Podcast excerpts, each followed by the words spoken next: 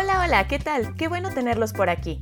En este podcast hablaremos de diversos temas de manera muy franca y honesta. Vamos a hablar de temas que no... No, no, no, amiga.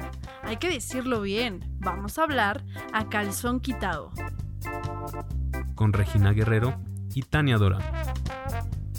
Hoy presentamos más cosas sobre COVID-19 con nuestro invitado especial, el doctor Iván Manso. Bienvenidos nuevamente a nuestro podcast A Calzón Quitado. Y bueno, sabemos que se quedaron picados, así que hoy continuaremos platicando con nuestro invitado especial, el doctor Iván Manso, acerca de la vacuna del COVID-19. Pero antes de continuar, quiero saludar a mi amiga Regina. Hola amiga, ¿cómo estás?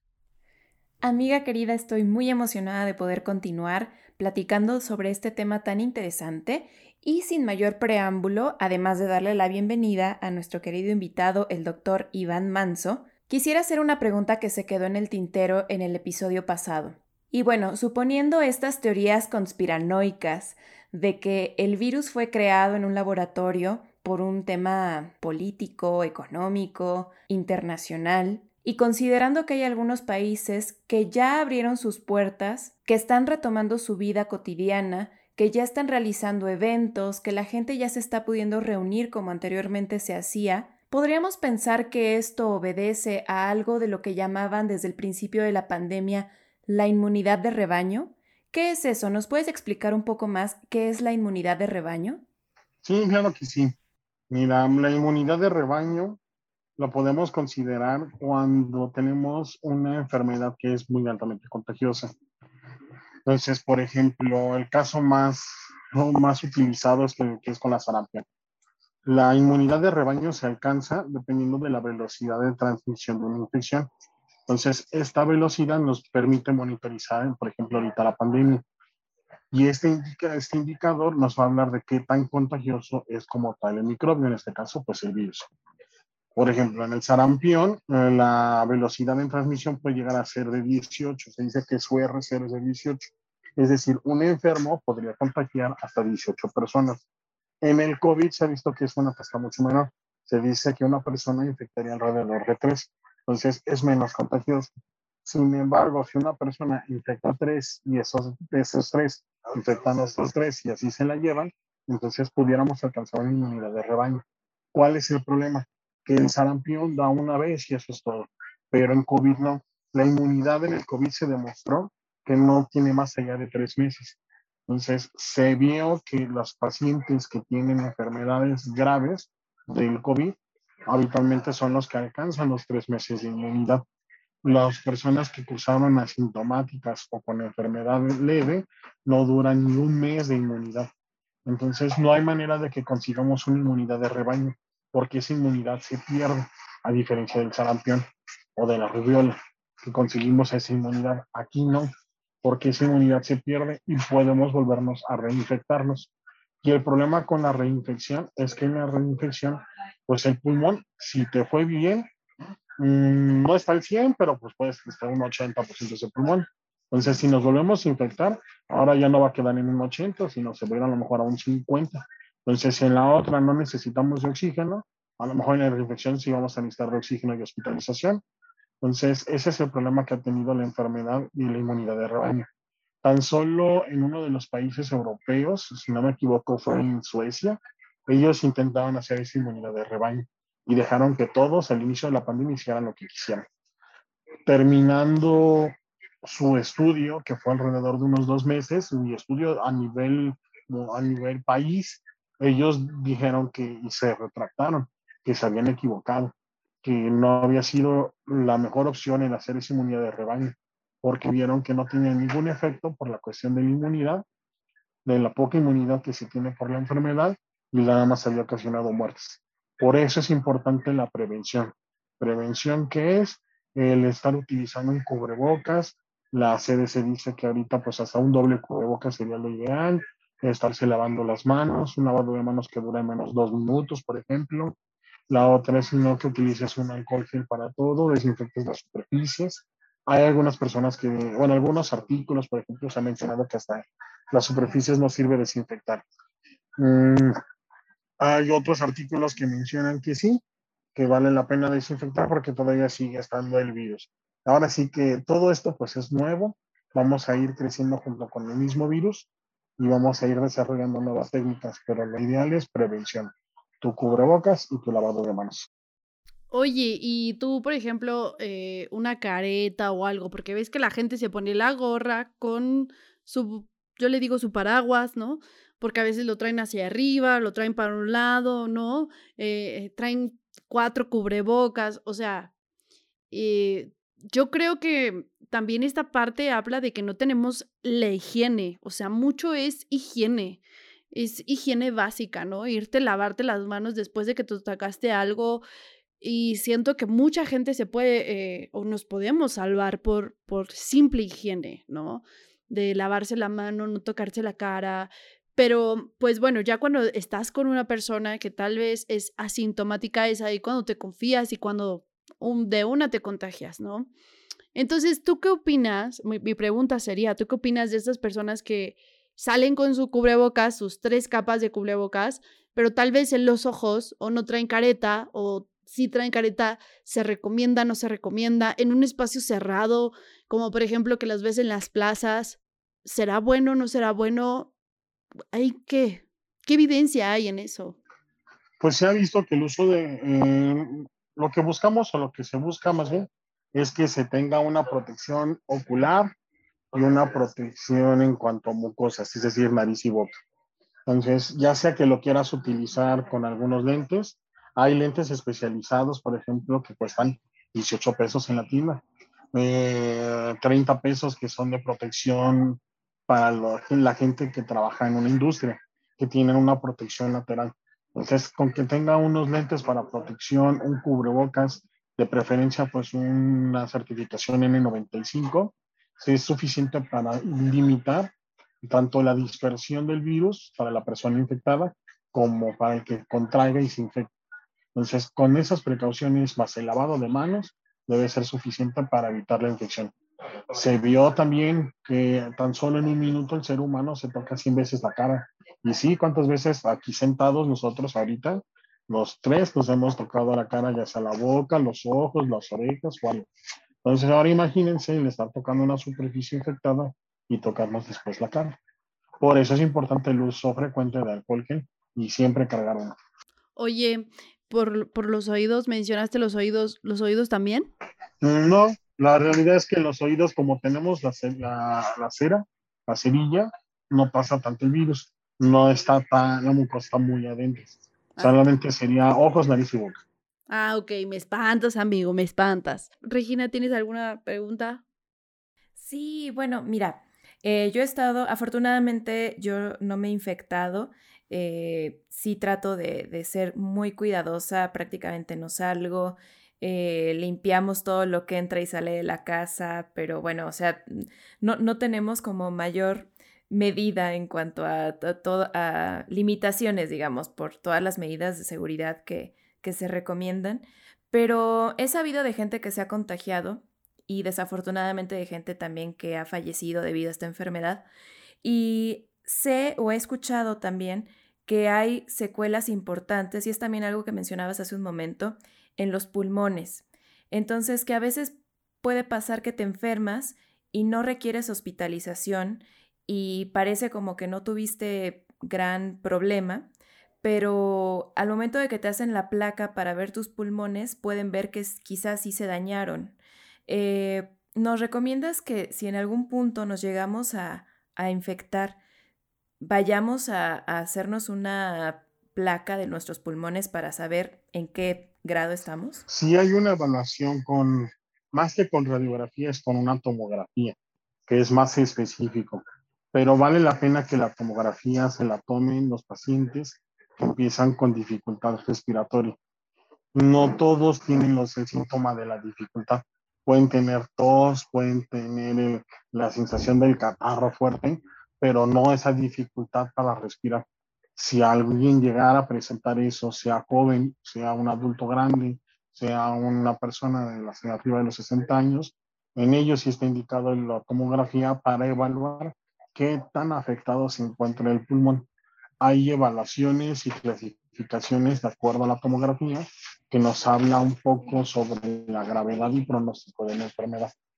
Entonces, en ellos es importante el uso de un estudio de imagen.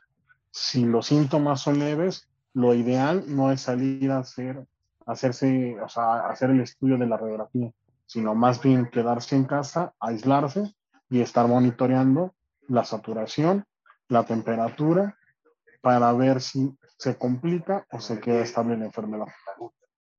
Oye, Iván, fíjate que yo alrededor, a mi alrededor, me he encontrado con mucha gente que, que toma té de jengibre con limón y bicarbonato, que toma eh, dióxido de cloro. Bueno, que ya se dijo que eso no sirve, pero por la gente ahí lo consume. Eh, ya se eh, también me dijeron que el ozono era muy bueno. híjole, no sé, ¿tú crees que esto ayude o es eh, parte de un ritual de que la gente dice, pues esto me va a ayudar y van a mejorar? O sea, como sea este efecto nirvana o, o qué? O sea, si ayuda, no ayuda, hay algo extra, porque según hasta ahora, en, en este momento, no hay más que vacunarse. Pero esta parte del ozono, de, de, que ayudan al sistema inmune, de la vitamina D, de que tomar 15 minutos eh, diarios de sol, ayudan los tecitos, ¿no? ¿Qué onda con eso? ¿Qué nos puedes decir tú? Pues no ayuda ni nada, pero es la realidad. Todos esos tratamientos alternativos para COVID no sirven. no hay una evidencia demostrada que el tecito de la abuela no funcione. Lo ideal es aislarse y estarse monitoreando tomar líquidos, estar tomando un paracetamol si tienes fiebre, ver que no estés saturando, la saturación no sea menor del 90%, si no estaríamos hablando que requieres de oxígeno para mantenerte bien. La enfermedad es una enfermedad que tiene a de hacer algo que se llama hipoxia silente o, hipoxia feliz. Es decir, la saturación puede bajar, pero yo no me puedo, yo me puedo sentir como si estuviera normal sin darnos cuenta. Entonces, es el puro monitoreo. Y de tratamiento, pues lo mejor es acudir con un médico para la evaluación y ver el tratamiento ideal individualizado de acuerdo a los síntomas que presenta. Y también por ahí recomiendan, por ejemplo, el, el, factor de transferencia, que hay un montón de lugares que lo está haciendo y vendiendo y todo. ¿Ese crees que sí funciona? Porque por ahí me han dicho que funciona, que se sienten mejor cuando lo toman y están enfermos. No sé. ¿Qué me puedes decir tú? No, ese factor de transferencia, a lo mismo que pasa con el dióxido de cloro, eh, son personas que tienen una enfermedad leve y que aún si lo hubieran tomado o no lo hubieran tomado, la probabilidad de que se compliquen hubiera sido baja. Entonces es gente que va a tener una enfermedad leve y va a resolverse por sí solo. Esa es la realidad. El factor de transferencia no está bien documentado en cuanto a su utilidad a COVID si el dióxido de cloro no está, menos lo que es el factor de transferencia. Entonces, lo más conveniente es no tomar o no comprar medicamentos, no se dejen abusar por la gente que les quiera sacar dinero. Mejor guárdenlo y utilícenlo si necesitan una tomografía, que no es barato. Por muy barato salen 3.500. Mejor guárdenlo si necesitan para la compra de un concentrador de oxígeno o la renta. La compra del concentrador son 40 mil pesos ahorita y la renta está alrededor de los más de 3 mil, 5 mil pesos o el relleno de los tanques de oxígeno. Mejor guarden el dinero para las cosas que sí van a necesitarse después, si es que se complique a gastar en algo que ni les va a ayudar y puede que les perjudique, como el dióxido de cloro, que causa más daño a nivel pulmonar y irrita la mucosa y puede ocasionar más dificultad respiratoria. Pues no hay más más que un paracetamol yo me quedo con mi paracetamol para todo, paracetamol. No hay más. Yo, paracetamol. Híjole, qué fuerte. O sea, yo no sabía eso del dióxido de cloro. Sí, la verdad es que intentó tener un auge, pero la realidad es que no sirve. Tiene, causa más daño, por eso han salido muchas recomendaciones y a nivel internacional de evitar su uso porque han llegado pacientes graves al hospital por el consumo del dióxido de cloro. Y por ejemplo, ¿hay alguna restricción respecto a quiénes pueden o no, o no pueden ponerse la vacuna del COVID? Por ejemplo, ¿las mujeres embarazadas pueden? Las mujeres embarazadas está difícil, ¿no? Difícil porque pues no hay estudios todavía que demuestren si en la mujer embarazada es beneficioso o no. Lo mismo sucede con los niños y con los pacientes que tienen cáncer, por ejemplo. Pero la Sociedad Americana del Colegio de Ginecólogos en Estados Unidos, ellos dijeron que, y sí recomendaron, que si las mujeres embarazadas se pongan la vacuna. Y en México se está intentando que también, al menos de manera privada, se coloquen la vacuna después. ¿Por qué? Porque es más el riesgo de padecer COVID y que, los, y que las pacientes embarazadas se mueran, obviamente junto con sus bebés, a que la vacuna les haga algún efecto. En México, tan solo este año, el COVID fue la primera causa de muerte materna, que es algo muy grande. O sea, muerte materna habitualmente son hemorragias obstétricas, es decir, son pacientes que llegan en el parto, tienen alguna complicación, se desangran y mueren. Esa es la causa más común de muerte en México, o pacientes hipertensas que están embarazadas y que tienen alguna complicación también y de ahí fallecen. En México el COVID superó ese, esa mortalidad, la mortalidad por una complicación del embarazo normal. Entonces la recomendación en las embarazadas a nivel internacional es sí vacunarse. Sí se vacunen, que sí se vacunen. ¿Por qué? Porque es más, es mejor que sobrevivan y aunque pierdan el bebé, sobreviven y pueden volver a embarazarse, a que entonces se pierda una vida y no solamente de la mamá, sino del niño a la vez.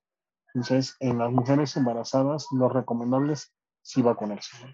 Wow, qué fuerte. Sí, me imagino que, que no es como de pronto tan fácil, pero, pero sin duda, pues es mejor vacunarse a, a estar lamentándose después, algo que, que quizás se pudo haber prevenido. ¿Y a ti te ha pasado algo así como que te llegue una paciente y que venga embarazada y aparte con una saturación de 40, una cosa así? O sea, ¿qué haces? ¿Salvas al bebé, la mamá? ¿Qué, qué viene a eso, no? En las mujeres embarazadas, pues sí he tenido varios casos. Me ha tocado ver, por ejemplo, embarazadas que tienen dos meses, tres meses de embarazo y que tienen, llegan con COVID. A veces las, las personas embarazadas se encuentran mal esta mamá está sufriendo, está desaturando, requiere intubación y pues muchas veces esos niños se pierden y terminan en un aborto. Hay otras ocasiones donde les va bien, pues sale el niño y sale la mamá.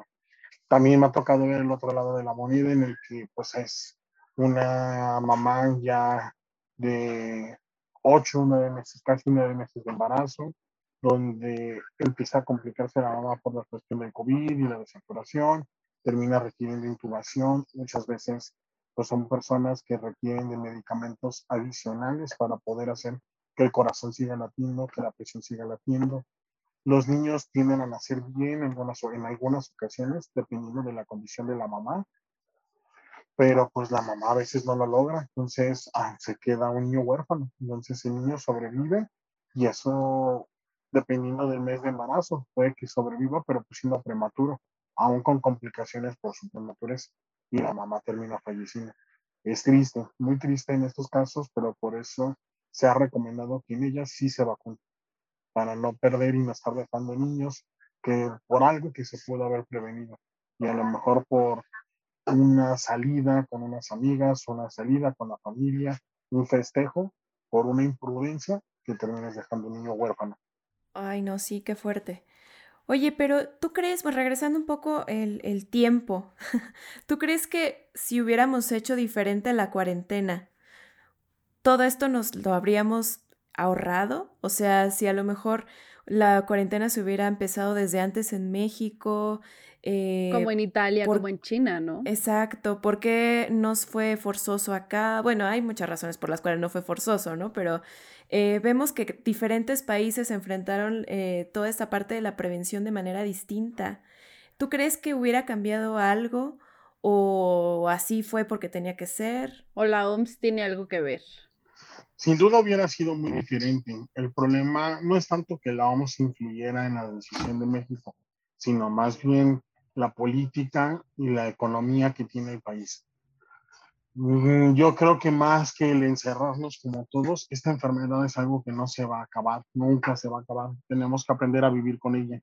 Entonces, lo ideal hubiera sido que se mostrara esa educación o capacitación hacia todo el pueblo, a toda la gente de México, para que aprenda a las recomendaciones y evite esa distancia social, bueno, ese acercamiento, eh, evite lugares conglomerados, eh, tengan su uso de cubrebocas, su uso de lavado de manos. Mm, yo creo que la estrategia de México no ha sido completamente mala, no es lo ideal. Si hubiéramos tenido un confinamiento un poco más riguroso, el número de casos hubiera disminuido considerablemente. No estaríamos siendo dentro de los primeros tres países en muerte, tanto de la población en general como de personal de salud, como de número de casos infectados. Pero pues no hay un hubiera. ¿no? Chiste es ver hacia adelante. Entonces, la mejor opción que ahorita México tiene para toda su población es educar, educar, educar, educar. Y debe educar a todos en cuanto a las medidas necesarias para evitar un, un incremento un nuevo pico de los casos. O sea, ya vamos a vivir con esto, no vamos a regresar a una nueva normalidad, no va a haber nada de eso. O sea, con esto a mí me das como un poco de referencia para decir que los adolescentes no van a regresar todavía a la escuela, eh, las universidades van a seguir eh, a distancia. Entonces, más bien nos tenemos no vamos que... a poder ir al antro. Exacto. Oye, ¿qué onda? O sea, no puedo verte, no puedo verlos. O sea, todo tiene que ser a distancia. Te escucho medio raro. No, no quiero. O sea, y a pesar de que, entonces, mi pregunta sería, por ejemplo, eh, ¿se tienen planes de que termine esto de, de la vacunación? Yo creo que en el 2020-2022 o una cosa así, de, digo, y yo creo que ni la mitad de la población va a estar vacunada para ese entonces. ¿Crees que aguantemos? ¿Crees que como sociedad aguantemos? Porque yo, yo veo que no, ¿eh? O sea, la verdad es que aquí en la ciudad, a pesar de que estábamos en semáforo rojo, que un montón de líneas no servían, que la gente eh, no podía ir a las plazas, no hay cines, no hay eh, centros recreativos, la gente estaba en la calle y decía yo, ¿a dónde van? O sea, yo voy al súper, ¿no? Ejemplo, ¿ellos a dónde van? O sea, ¿Por qué veo familias enteras saliendo si no hay nada para hacer? O ¿a dónde van? Yo en serio quería saber y preguntar y hacer mi, mi propia encuesta, ¿no? Para ayudar a la OMS. Pero pues bueno, al final no, no es, eh, hay pandemia, no puedo estar haciendo eso. ¿Tú crees que eh, en algún momento se, se logre eh, llegar a, a, China? O sea, con estos eh, planes que ellos tienen ya de pasar el, el, año nuevo bien, ¿crees que nosotros estemos cerca de eso? Pues dependerá mucho de la vacunación. Tan solo el primer país, o bueno, el país que lleva la batuta en vacunación es Israel. Israel tiene más del 80% de su población vacunada y ellos están saliendo. Han visto una disminución de casos y hospitalizaciones han visto una disminución de muertes secundarias a COVID. Entonces puede que si alcanzamos una normalidad, al menos no en corto plazo. Obviamente nosotros, ningún mexicano va a aguantar tanto tiempo, por eso urge que la gente se eduque para poder aperturar, porque no se puede detener el país por esto.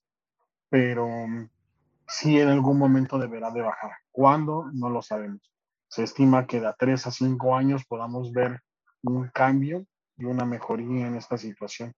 Pero pues será hasta que la población logre ser vacunada, al menos casi en su, totalidad. Las metas están arriba del 90% de la población, entonces falta ver cuándo logramos conseguirlo. Dependerá de qué, pues de presupuesto. Del presupuesto para poder hacer la compra y también pues de la manufactura, de cuánto estén produciendo de vacunas, pues porque son pocos laboratorios para demasiados países que lo requieren, ¿no? Es una pandemia. Entonces, estamos atados de manos, pero no nos queda de otra más que esperar. Digo, ok, entiendo, pero por ejemplo, Israel tendrá, mmm, no sé, nueve millones de habitantes, una cosa así. O sea, es poquito, pero nosotros somos un montón, nos reproducimos como conejos. O sea, hay familias, sí, eh, muéganos, un montón híjole, me, me, deprime saber todos estos números, me deprime. Y aparte, nos encanta la fiesta, que es lo claro, peor, ¿no? O sea... Yo ya quiero bailar la de la bomba, para bailar esto es una... No, Han pues salido muchas canciones que nos hemos quedado con las ganas de bailarla en fiestas y en muchos lugares, que y bueno, ya con, con esto que nos dices, Iván, como que ya mejor me tengo que ir resignando a quedarme en mi casa. Nuestra audiencia ya está totalmente deprimida, ya está triste, ya también es otra parte, ¿no? Hablábamos de cómo es que toda la ciudad, todo México, todas las cuestiones turísticas, las eh, tiendas han tenido que evolucionar. O sea, también esto tiene sus pros y sus contras, pero parte es la evolución como personas. Y yo creo que las personas que están evolucionando con la pandemia, ¿no? De la higiene, de no salir, de ser preventivos, eh, eh, están sobreviviendo, pero las personas que lo están haciendo mal, que tal vez se salieron a la fiesta, que se fueron de vacaciones, que están viajando en, eh, en avión o que en general tienen mucho contacto con otras personas, pues se está viendo ahí el, número de contagios, se está viendo que pues nomás no va a haber un momento que lleguemos a semáforo verde y que todo está parado porque no estamos en semáforo verde, ¿no? Y muchas de las cosas es eh, los juzgados, ¿no? Por ejemplo, las titulaciones. Yo me tocó titularme de la maestría en plena pandemia y no puedo tener mi título y seguro no lo voy a tener hasta el 2025 porque la escuela dijo, no vamos a abrir puertas hasta que estemos en semáforo verde. Y lo único que han hecho es pasar de semáforo rojo a semáforo naranja. De semáforo naranja a semáforo medio rojito. Oye, no, que no jueguen con nosotros, por favor. Pero bueno, ¿tú, tú qué piensas, amiga? Yo creo que es un gran reto el que tenemos enfrente, porque siendo latinos, mexicanos, nos encanta estar afuera, salir, eh, eh, reunirnos, estar todo el tiempo, eh, pues, no sé, viéndonos, platicando, echando relajo. Y, y, yo creo que sí, o sea, entiendo esta parte de la frustración de, de tener que estar guardados, pero como dices, o sea, ya estuvimos en rojo, estuvimos en anaranjado, volvimos a estar en rojo y la gente de verdad no se guarda en sus casas.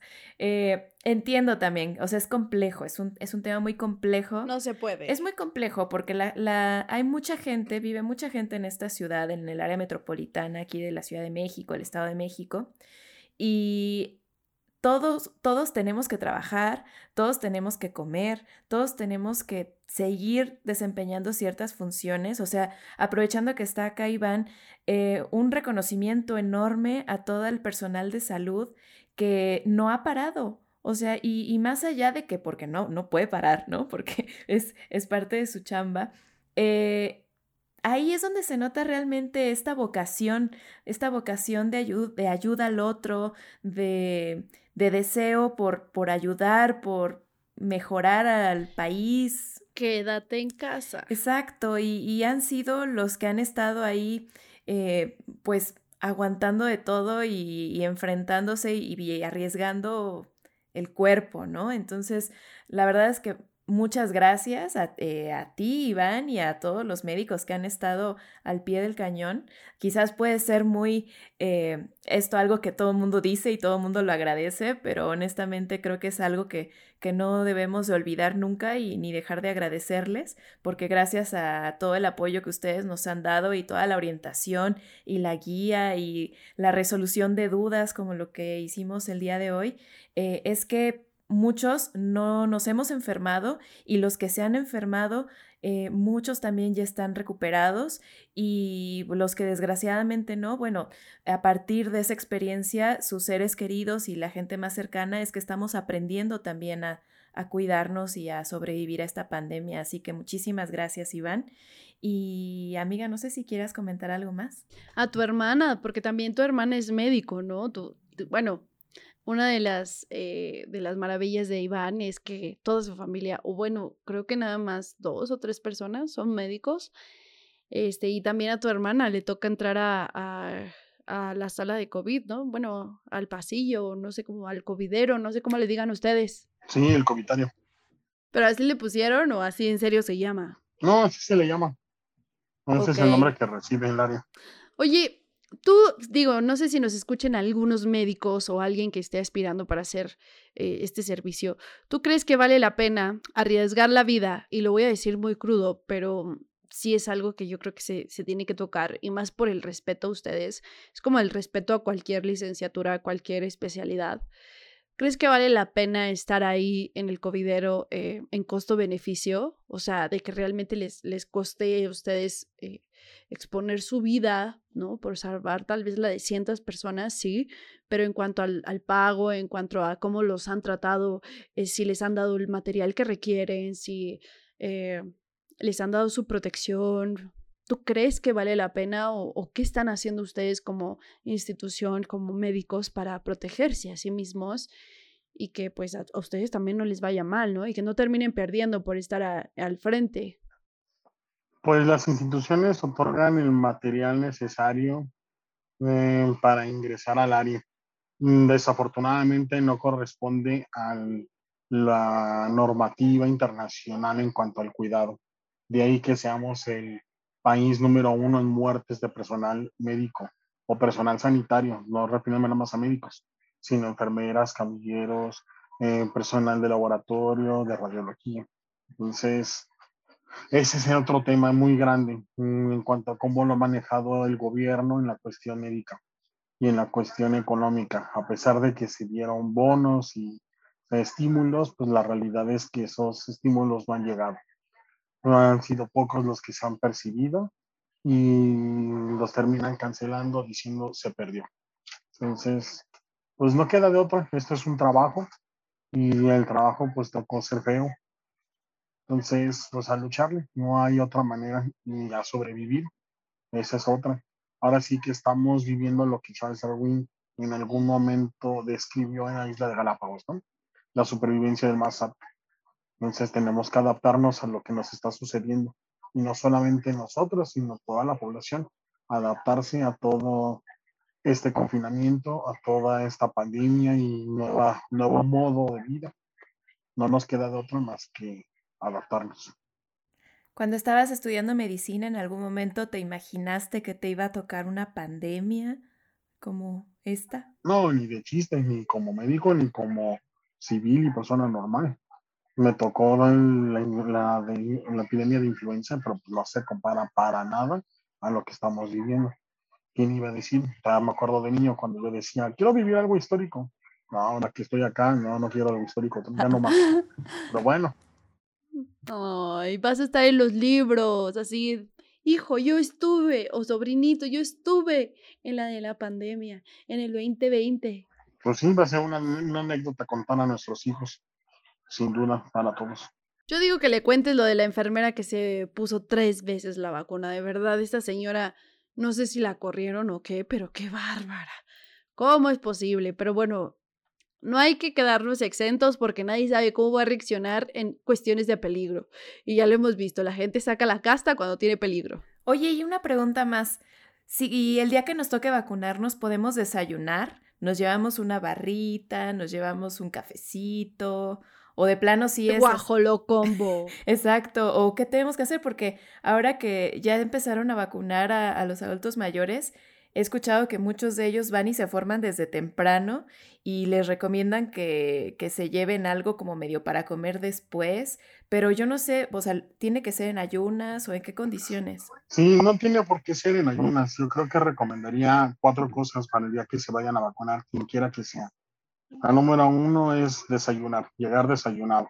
Y si no, llegar con algo para al menos ir comiendo en lo que está uno ahí formado. Son filas largas. Cuando yo me vacuné la primera vez, eh, que fue el del 24 de diciembre, yo tardé desde las 6 de la mañana hasta las 12 de mediodía para recibir la primera dosis. Mm, he conocido gente ahorita de tercera edad que se ha aventado hasta 8 horas formados en la fila. Entonces, la primera recomendación es desayunen. Desayunen porque es difícil el estar ahí en el ayuno ocho horas. Aparte, carguen un agua, van a estar deshidratados probablemente. Si bien les va, estarán debajo de una carpa. En mi caso no estuve en una carpa, sino en una explanada bajo del sol todo el día. Entonces les sugiero que carguen un agua. La tercera, más si son personas de la tercera edad, un banco. Donde sentarse porque en muchos lugares no hay ni dónde sentarse. Nosotros que recibimos la vacuna en el campo militar, apenas te sentabas y te regañaban.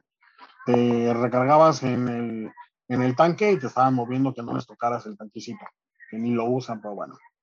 Y la cuarta recomendación que yo daría es paciencia, mucha paciencia. Es todo un día perdido, pero un día muy valioso. Entonces, paciencia. Paciencia porque toda la mañana lo van a perder fumados sin moverse, pero al final lo que van a ganar es algo invaluable. Eso es lo que yo recomendaría. Pues muchísimas gracias, Iván. La verdad es que nos has aclarado muchísimas dudas que, que teníamos. Ahora ya quienes vayan a acompañar a sus abuelitos, a sus papás a vacunarse en el corto plazo, ya saben qué hacer y cómo irse preparados. Pero, pero bueno, sin duda ya nos has aclarado muchas, muchas inquietudes que teníamos por ahí, sobre todo porque como dices, es algo nuevo, es algo a lo que todos nos estamos enfrentando por primera vez y hay muchas preguntas, hay muchas cosas que desconocemos. Entonces, esta entrevista contigo a mí personalmente me ha aclarado mucho. Te agradezco muchísimo tu tiempo y, y pues agradecerte también que seas parte de este programa y que nos hayas hablado así como es, a calzón quitado. Muchas gracias, amigo, amiga. Iván, Regina, este, realmente eh, el objetivo de A Calzón Quitado es hablar, informar. Eh, no siempre vamos a hablar de cosas eh, chuscas, a veces como el episodio pasado. Esta vez fue más informativo, un poquito más largo, pero al final queremos que la gente que nos escuche, sea gente mayor, sea gente adolescentes, informen y sepan realmente que los tecitos con jengibre no funcionan y que no hay evidencia científica que funcionen porque realmente lo único que está funcionando es lavarse las manos, es no salir de casa, es ponerte la mascarilla, ¿no? Esas son las cosas que nos van a salvar a todos y que tenemos que evolucionar con esto. Nada de, ay, es que me pica la mascarilla, ay, es que me da, no, no quiero, me ahogo. Por favor. Obviamente todas las personas que estamos a tu alrededor estamos sufriendo lo mismo pero hay que ser conciencia por el de al lado, porque como lo hemos mencionado ya en este podcast, nunca sabes cómo le va a ir al que tienes al lado. Tal vez tú no te mueres, pero tú no sabes si el abuelito del que tú contagiaste se murió por, por cualquier cosa, ¿no? O tú no sabes eh, si tu papá llega a fallecer porque tú te fuiste a una fiesta. O sea, nunca sabemos y hay que ser empáticos y resilientes ante esta situación. No sabemos cómo nos va a ir, porque a pesar de que somos jóvenes, a pesar de que estamos, ¿no? X somos chavos, eh, tengo compañeros de mi edad, que ya están grandes, ¿verdad? Ya no somos unos chicuelos, que ya fallecieron, ¿no? Entonces, eh, y que los veías súper bien, súper sanos, personas normales, y que simplemente fue, ¿no? No sabes si fue una nueva variante, no sabes... Eh, si no tuvieron el dinero, si no lo recibieron en un hospital porque todos están saturados. Puede ser infinidad de, cosas. Hay gente que está muriendo porque las ambulancias dicen, oye, esto no es una, eh, no es una urgencia, ¿no? Literalmente las, ahorita las ambulancias te están, necesitan verte con una urgencia, tal vez ah, eh, sangrado, tal vez baleado, no lo sé, pero si te tienen con un dolor, dicen, ay, no, es que no me la puedo llevar porque no es una urgencia. Y así falleció una vecina, ¿no? O sea, son anécdotas que vas encontrando a lo largo de esta pandemia. Y como se los hemos dicho, cuídense, manténganse vivos, lávense las manos, pónganse el cubrebocas, no salgan de su casa si no es necesario y no expongan no solamente ustedes, sino también a su familia, ¿no? Eh, no sé si tengas algo más que agregar, Iván pues agradecer completamente la invitación a ambas. La verdad es que esta tarea de informar y de enseñar a la gente sobre las ventajas y las virtudes que tiene la vacunación es algo que debe de difundirse sin duda. Entonces, muchas gracias a las dos en verdad por esto. Se los agradezco pues nosotros estamos aquí como que, pues tratando, ¿no?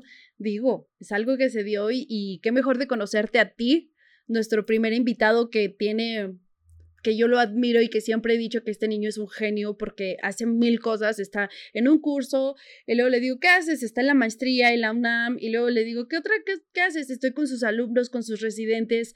O sea, de verdad, es un cerebro andante. Yo lo amo, lo adoro, amigo Muchísimas gracias por este tiempo, por este espacio, por toda tu información y tu cerebro para mí vale un montón. Ojalá y yo pudiera tener tu retención para la mitad de lo que dices, oye.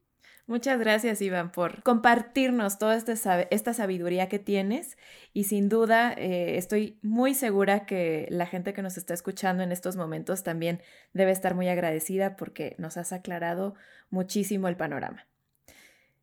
Bueno, amiga, pues creo que ha llegado el final de este episodio. Eh, agradecerte también a ti por estar aquí al mando de la entrevista y pues bueno, ¿qué, ¿qué, nos esperan los próximos episodios? Nos esperan muchos más chismes, muchos más risas, muchas más, eh, mucha más información. Esténse pendientes. Eh, también acuérdense de seguir nuestras redes sociales de A Calzón Quitao, ¿no? Doble. Y este, en Facebook, en YouTube y en Spotify, ¿no? Aquí estamos. Eh, traten de compartirlo. Este va a ser demasiado informativo el podcast, así que para todos, grandes, pequeños, que lo escuchen, vacúnense, no tengan miedo. Es mejor perder un brazo que la vida. Muchas gracias, gracias Iván, gracias Tania y nos escuchamos a la próxima. Cuídense mucho, vacúnense y vacunen a los suyos. Adiós. Muchas gracias a todos por escucharnos y nos vemos en el próximo episodio. Con más información, más temas y menos calzones. Digo, a calzón quitado. Con Regina Guerrero y Tania Dorame. Disponible en Spotify y YouTube.